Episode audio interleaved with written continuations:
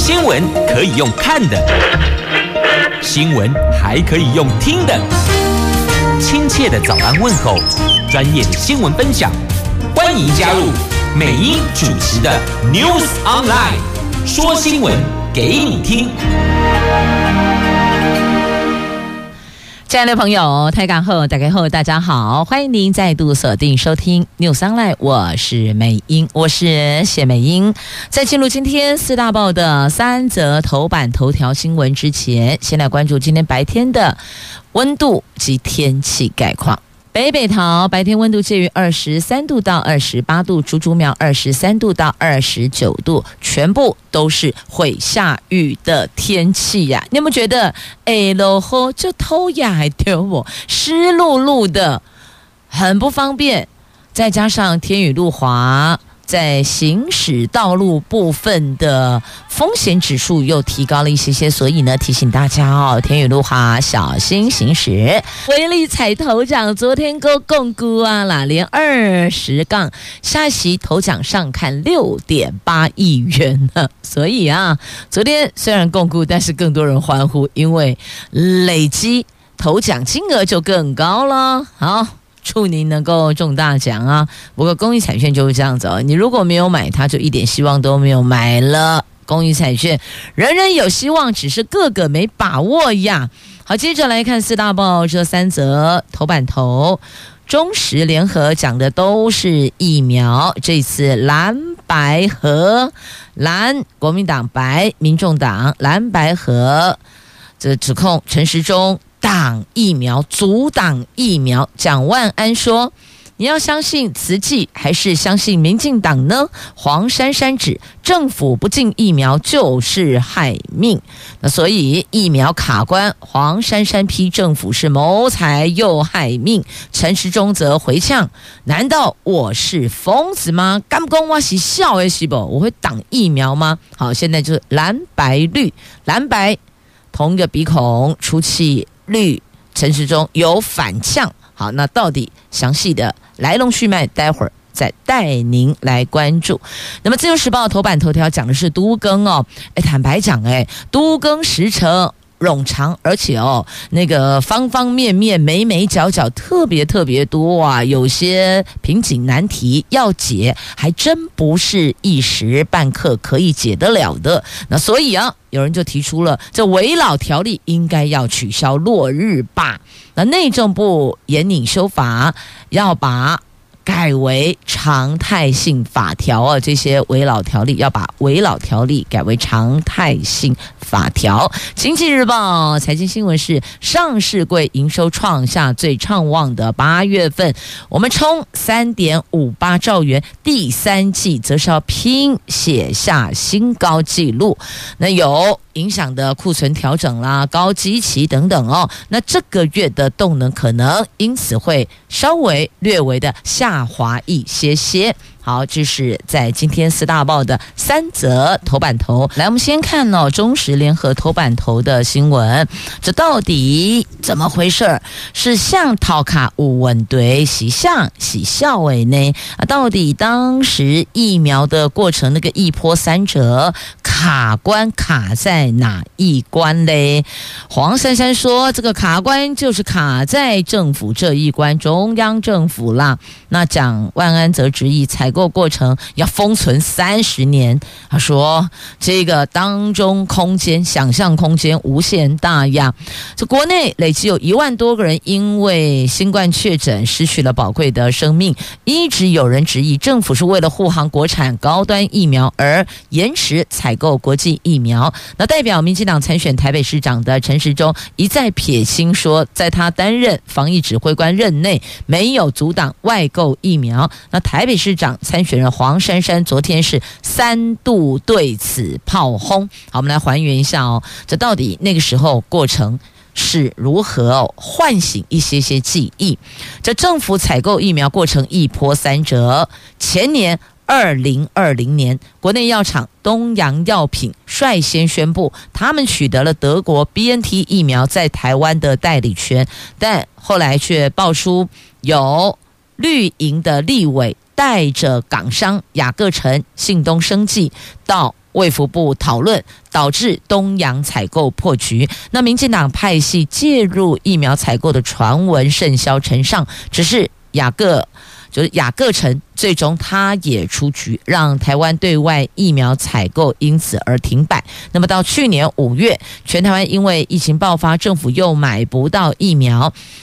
去年的时候，台积电、永龄基金会跟慈济等民间团体联手向德国 BNT 采购一万五千剂的疫苗，却因为代理商是上海复星，牵动了两岸政治的那一条敏感的神经，最终慈济在短短的五十七天，就是他们这几个单位哦，在五十七天内成功采购到 BNT 疫苗。那最近。就爆出了，就是去年采购疫苗的过程遭到政府的刁难。那台北市政府在去年八月也有采购疫苗的规划，那个时候黄珊珊还是台北市的副市长，他担任台北市防疫副指挥官。他昨天还原当时的状况，他说台北市编列二十八亿的预算，和疫苗大厂确认供货和价格之后，等待。我们政府中央政府的许可，但是哦，中央政府却列出了许多的限制，甚至市政府原来计划，原来预计今年要购买四千万剂，包括有次世代在内的疫苗，但去年底中央说哦，我们都已经采购了，希望台北市不要买，因此而作罢。那么黄珊珊说的哦，他说疫苗采购过程卡关，这时候卡在中央政府这一关。当时谁都想要买疫苗，但一般人都难过此关，包括瓷器等民间企业都知道卡关卡在哪里。那黄珊珊黄珊珊说，去年五月台北市面临疫情高峰，她每天去万华视察，每天收治确诊病患数和死亡人数不断的翻新，可是地方百姓却苦无疫苗可以接种，导致人心恐慌，所以黄珊珊直接开呛。黄珊珊说：“你们高端要赚钱没关系，谋财就好，但不进疫苗就是害命。如果政府只想谋财贪污就算了，如果害到人命，这个就不可原谅。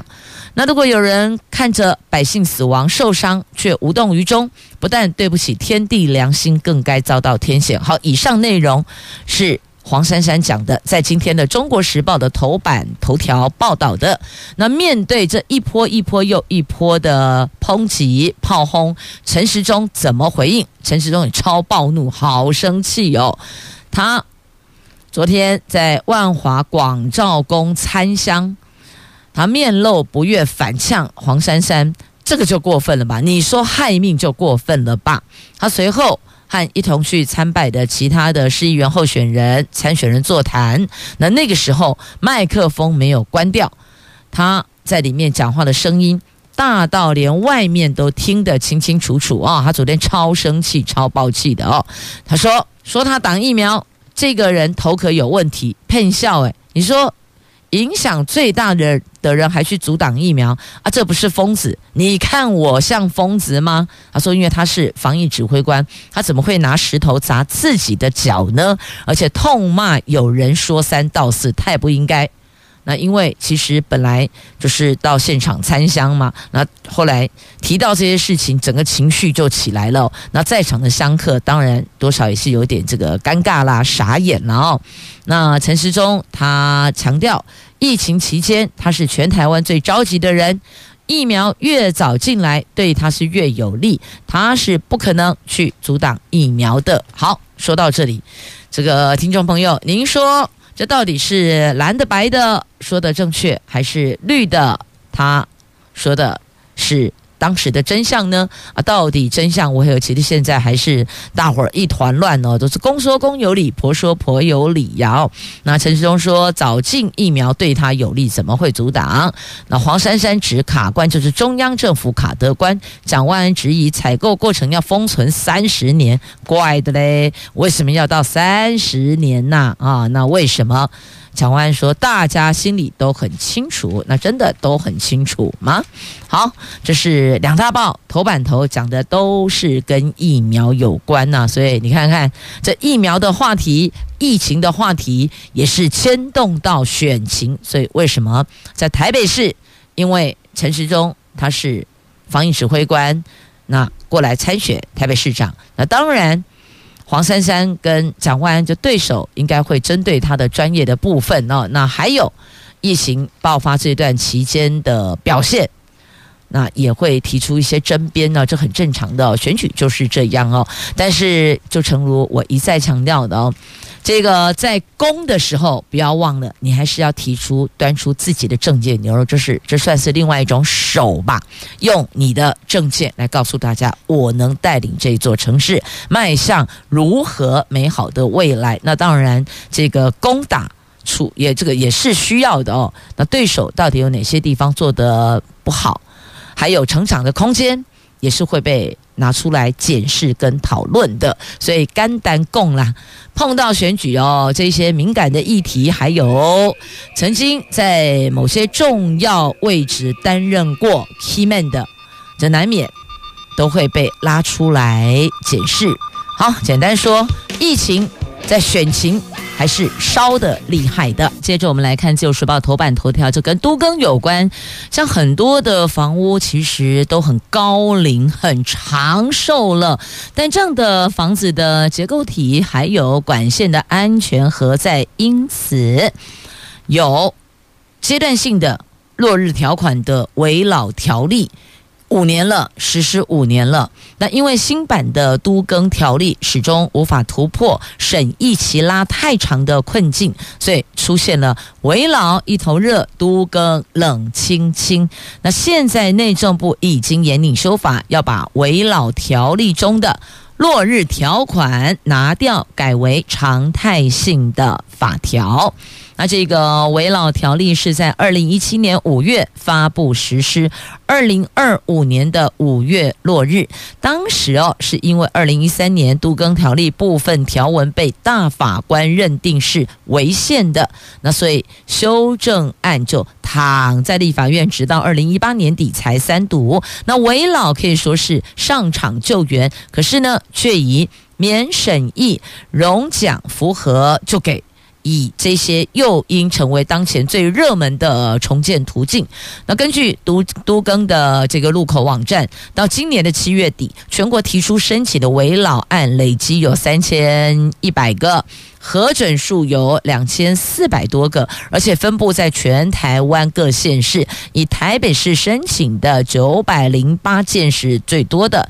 那虽然都更整体容积奖励比危老还要多，那租税优惠也比危老还要好，但是都更的基地要达到一定规模，而且哦还必须要经过都更审议会的审议，还要申请专业计划、权利变化等等。像去年核定只有六十。七件，相较为老冷热差距超级明显的。那站在主管机关的立场，只要结构安全有疑虑，不管你的面积大小、平数多少，土地所有权人只要愿意加速重建。降低建筑物潜在的风险，政策都应该要给予鼓励。内政部已经着手研拟是否要删除危老条例的落日条款，未来会采双轨制，都更基地要有一定规模，开发利益比较大。那么危老重建只要产权单纯，土地所有权人百分之百同意，就可以用更简便程序加速进行啊。所以一个都更，一个危老。那现在比较多人就是走危老，因为危老并没有要求你非得基地面积达到多少嘛，只要土地所有权人同意了，大家都要同意哦。你不能够说这百分之五十一同意，百分之四十九不同意哦，那个是不可以的。不过相较于像现在传统还得套庭俗不，那相对就单纯呢、这传统的一些透天厝啦，或是一景 key 公寓。美英指的那个公寓就是那细散楼啊，哎，没有电梯的公寓。其实哦，坦白说，四十年前买公寓觉得 OK 很方便，但不要忘了，四十年前你几岁啊？啊，加四十年你起码几岁啊？所以可能这个膝盖哦不给力了，要爬爬爬爬到四楼，爬爬爬爬到三楼，所以其实身体也蛮吃力的。因此哦，很多人就会思考到这个比较宜居的银发住宅，你必须要有电梯来辅助哦，甚至有的可能行动不是那么方便，要。轮椅进出，这个轮椅进出你怎么从楼梯上去呢？另外还是要再架设一个另外的这个手扶式的电梯下来。所以哦，很多人都说，既然房子也老旧了，细过展尼啊，五十年、六十年、四十年了，那管线也老旧了，也危险。那结构体的安全也堪虑，所以归期故意来顶替。那这个时候呢，如果是用。我们的围老，那就没有基地面积的问题，只要所有权人百分之百同意哦，哎，每几类都同意哦，每一个持分者通通都要同意。那多更的部分当然条件比较好啦，只是他走的期程比较长，可能会碰到的瓶颈问题比较多，而且它必须有某些条件符合。才能够走都更，所以一个都更，一个围老，就譬如讲领导那边做围老重建，OK 呀、但是要都更拍摄，你的面积五高不？大概是这个方向了。那详细内容你就大概 Google 一下关键字，打一下都更或打一下围老，那很多的资讯就会跳出来了哦。好，那么加速老屋重建，现在有些都跟切割转成危老比较好处理，因为程序更简便，就没有很多的限制条件了。好，这是在今天《自由时报》头版头条的新闻。那么接着再来看《经济日报》头版版面的新闻，这个财经相关呢，先来看头版头，最畅旺的八月丢底加了，不过九月哦可能会略微下滑一些些，因为。库存调整，因为高基期的影响。好，上市贵公司昨天全数公布八月份的营收，合计缴出了三点五八兆的成绩，是史上同期最高的。那月增百分之零点九，零点九，年增百分之六点九，同时是历史单月的第七高，今年单月的第三高。反而说，由于库存调整，加上去年基期高，九月份就现在这个月啊，九月的营收动能可能会略微下滑。不过第三季的营收整体来看，还是有机会可以创新高的。那么八月营收力道最强的三大族群。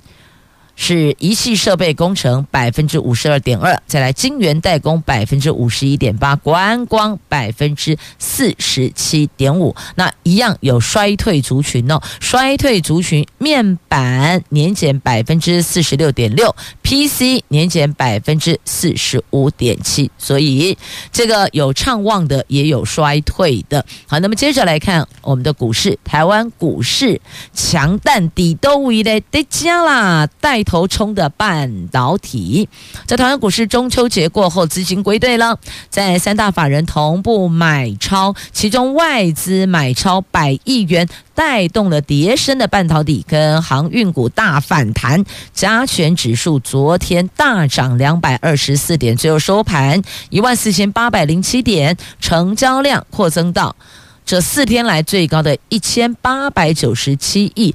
一举收复五日线跟十日线，那接下来挑战的是季线跟一万五千点的关卡。那还有投信集团季底做账行情也受到了瞩目呢。好，那么接着还有。经济日报所办的论坛活动哦，这九月二十二号要登场是绿色行动论坛、绿色行动力论坛呐。那邀请这永丰银的长官来谈这相关的这个永续跟成效的原则。好，那董事长曹维时他会特别去提到这 ESG 的作为。好，就是在这一场。二十二号要登场的绿色行动力论坛，谈论的主题跟讲师是永丰银的董事长曹维时。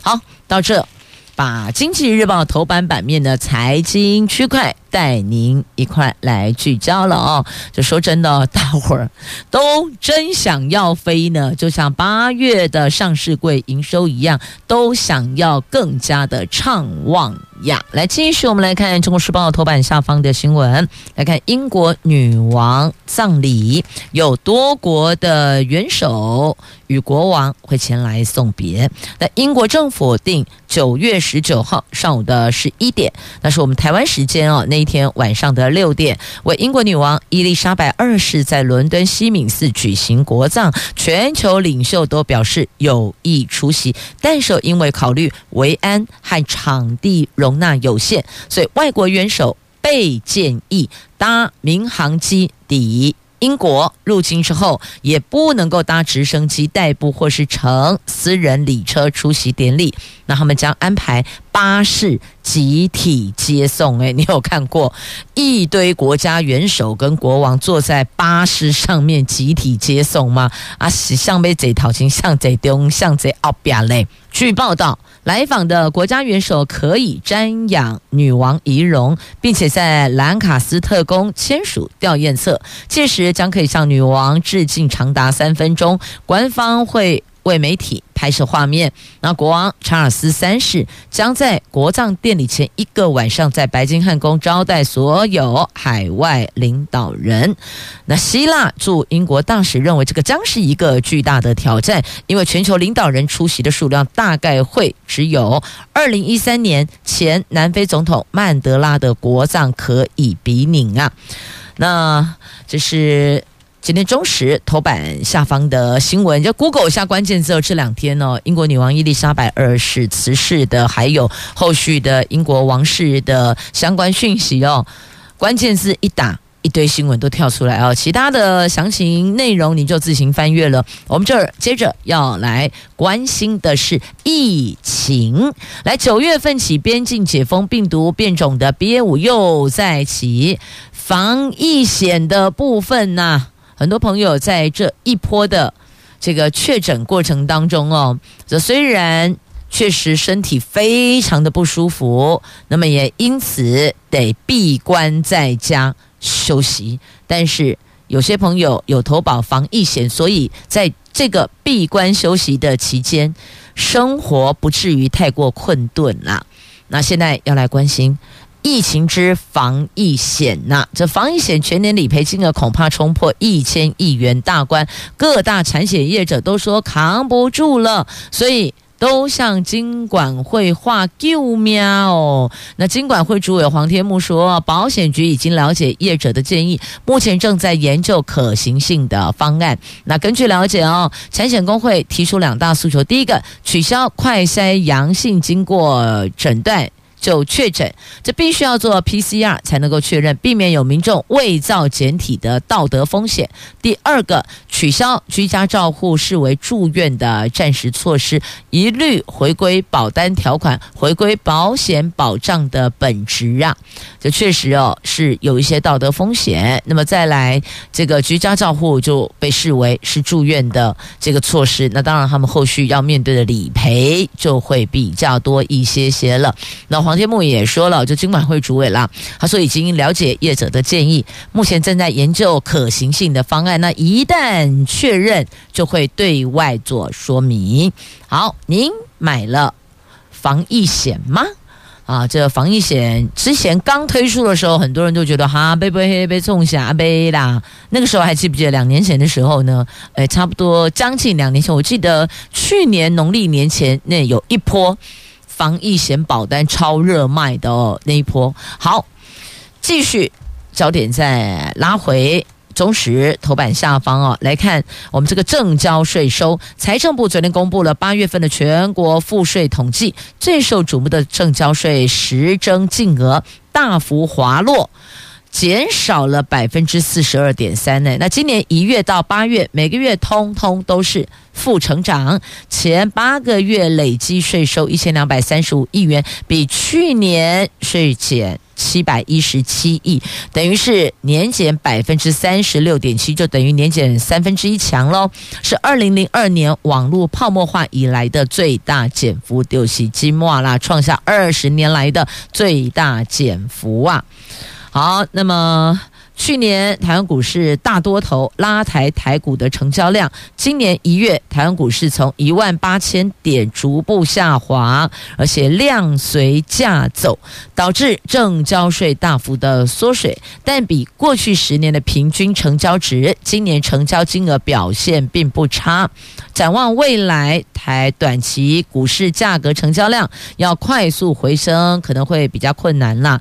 那等不确定因素消除之后，股价缓步回升，量也可以增温。好，所以要有耐心往下等的意思。好，这个是今天的中时头版下方的报道呢。啊，接着我们来关心青少年，关心长辈中高龄，分别联合报。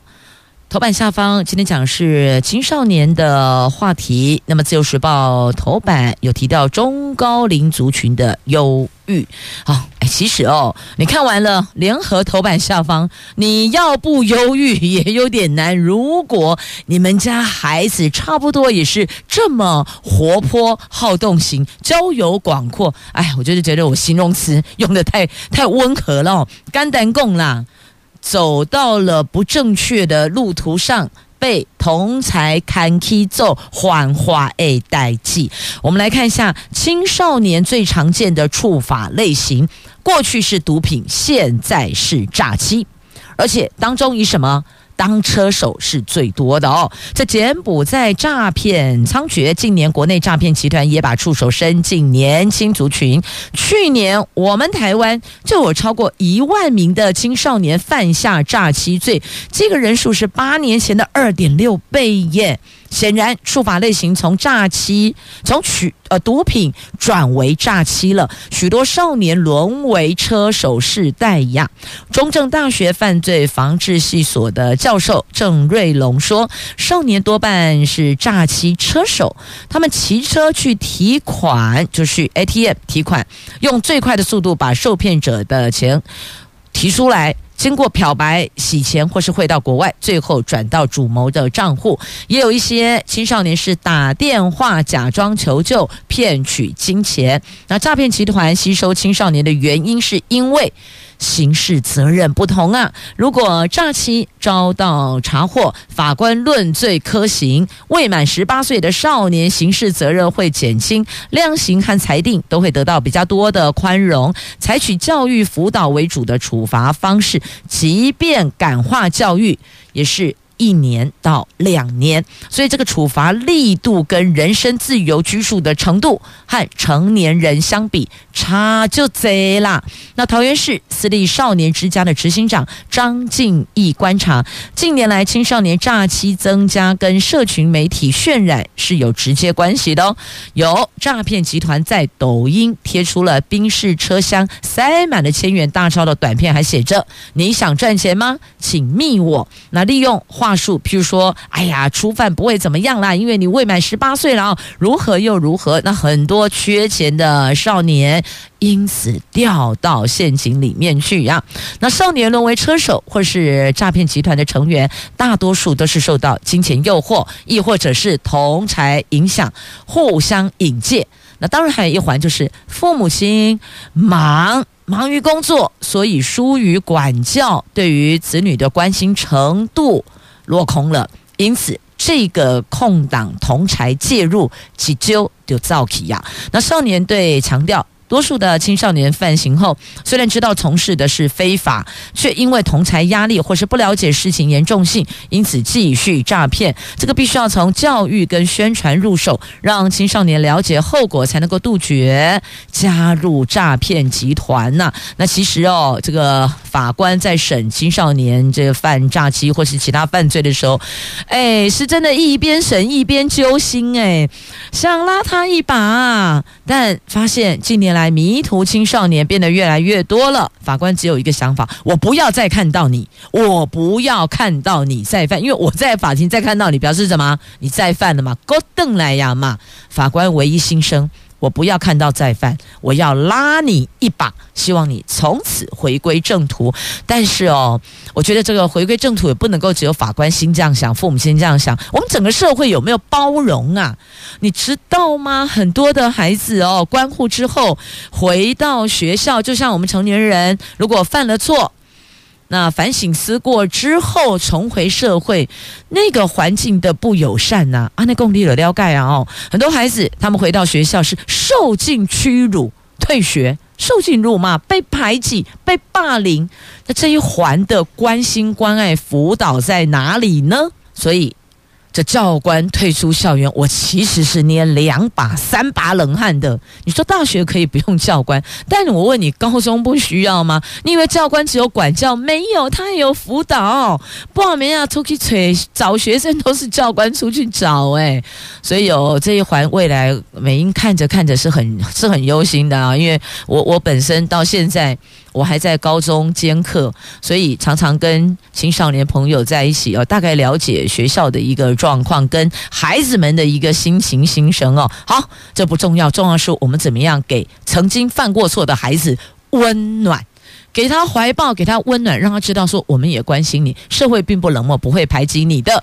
那还有另外一环，这个就是我们可能力有未逮，这个必须要主管单位介入，就是少府院里边到底是怎么去管教这些孩子的？你的管教方式是什么？你有没有让孩子真的认知到他做错？还是说你是用一些什么暗黑教育呀、让其他人这个打你、揍你、扁你呀、是这样子吗？所以这一环，主管单位你自己要去反省检讨。另外一怕是所有的社会大众责无旁贷的，安内廖盖博，你我都有责任，因为这些孩子都是我们国家、我们这个社会、我们台湾未来的主人翁啊，谁不会犯错呢？多多少少啦。那怎么样？让他回来，回归正途，因为能够拉回一个孩子，你所影响的不是这一个孩子，是包括到他未来的家庭、未来的下一代耶，那个影响层面是很大的。好，接着再我看一下时间，好，再来关心长辈了啊、哦。自由时报头版中高龄的忧郁症，所以我说了吧。五十岁以上的朋友，如果你们家有青少年，而且丁孙喜青少年，你刚刚听完那个新闻，你会不会觉得很忧郁？真的，姑爷忧郁症都压起来哦，没有忧郁也搞得很忧郁了。来，五十岁以上中高龄忧郁症，有七成三没有就医，因为可能不知道。那你知道吗？这中高龄忧郁症在五十岁以上盛行率是百分之十六点三，呢，这个数字算高了。台湾二零二五年将步入超高龄社会。国家卫生研究院高龄医学暨健康福祉研究中心研究发现，国内五十岁以上忧郁症的盛行率达到百分之十六点三，大概每七个人就有一个人，其中还高达百分之七十三的。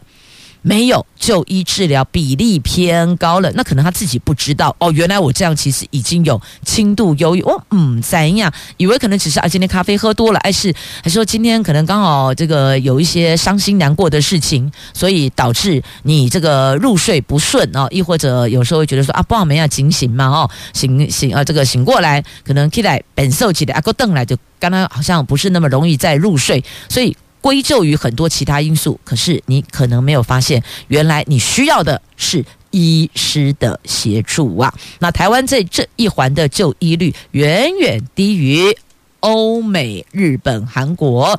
那有一环是可能不知道自己生病，另外一环是担心污名化来讲哈，你可以挂忧郁症哦。你不觉得那个看你的眼神就怪怪的吗？所以我才说，我们这个社会应该多一些温暖哦。那来，您。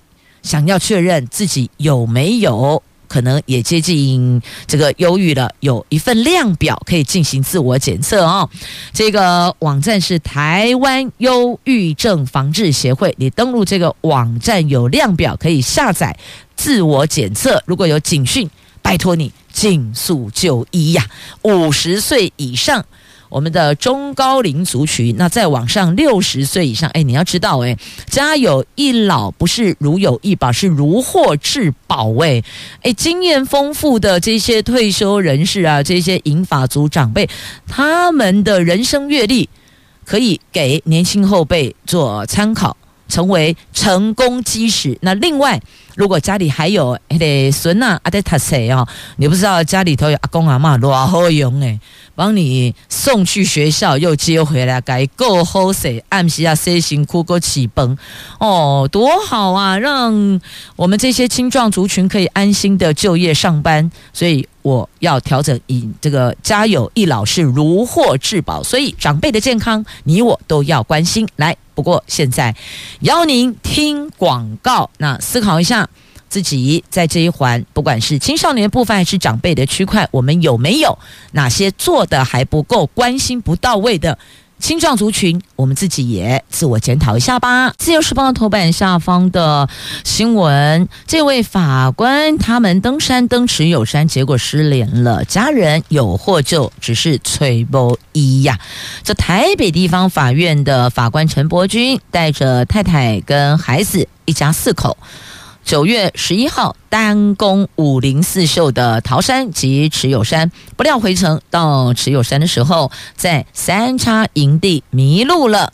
他独自下切找路，并和妻子约定，如果半个小时后联络不上就报案。那、真的等了个半天，吹波浪了。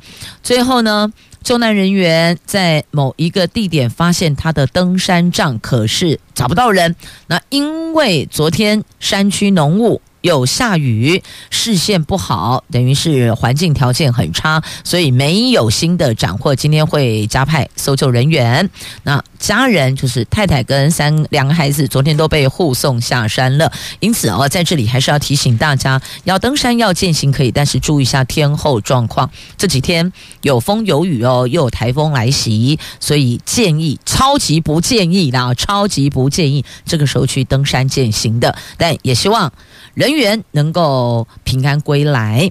好，那么接着我们再来看，这个是在今天中时 A two 版面，A two 版面下方的新闻。这我也要说声抱歉，我还真的一直以为台北市长参选人只有三个人呢，因为媒体都只有聚焦三个人呢。我们如果不是居住在台北市，不是台北市民，还真的不知道到底多少人参选啊。像桃园有四位嘛，哦，蓝白绿。五党各一个，那台北你知道多少了吗？我们看来看去，每次都常听到萨卡都、萨卡都，三个、三个、三个，对不对？但我告诉你，台北市有十二位市长参选人，怎么样？你下巴也掉下来了，对吧？跟我一样吧。所以有些讯息哦，媒体的报道可能还是要更加周延一些些的。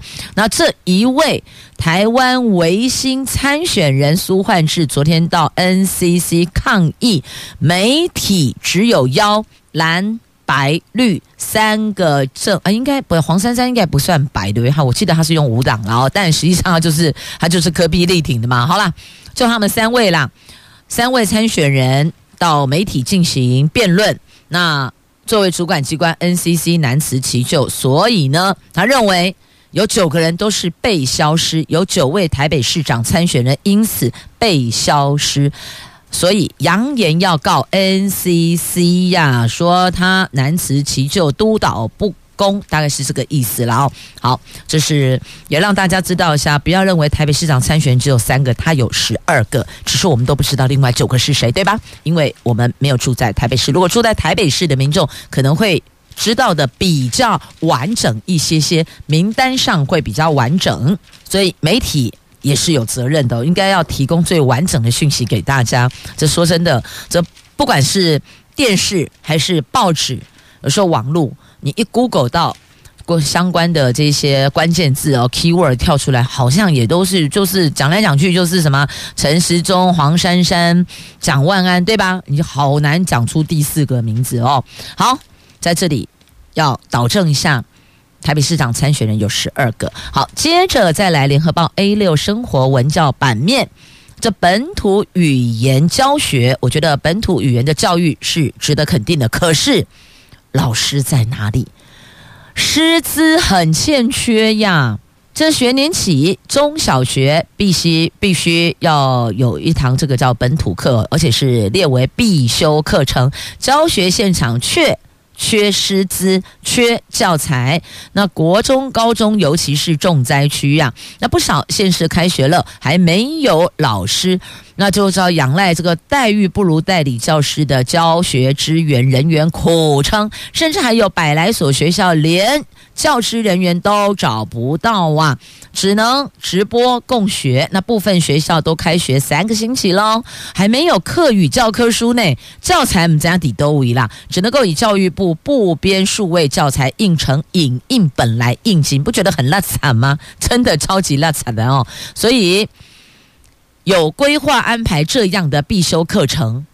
那么师资同步得到位，教材也得一并到位。可是却发现急就章就是要上，赶快要上。可是某老师某教材阿哇妈怎样？学生在上什么课？哈，全部叫做直播共学啦。那你去你去点名看，你去你去现场这个公主下山来点名看看几个在睡觉的，一定都很多在打瞌睡的哦。好，接着再回来。旧时报头版版面的三则、四则图文哦。好，先来看一下，这驻台北立陶宛经贸代表处传出了这个礼拜启动运作，那双方没有公开相关细节。办公室预定地是国贸大楼，在国贸大楼外面已经。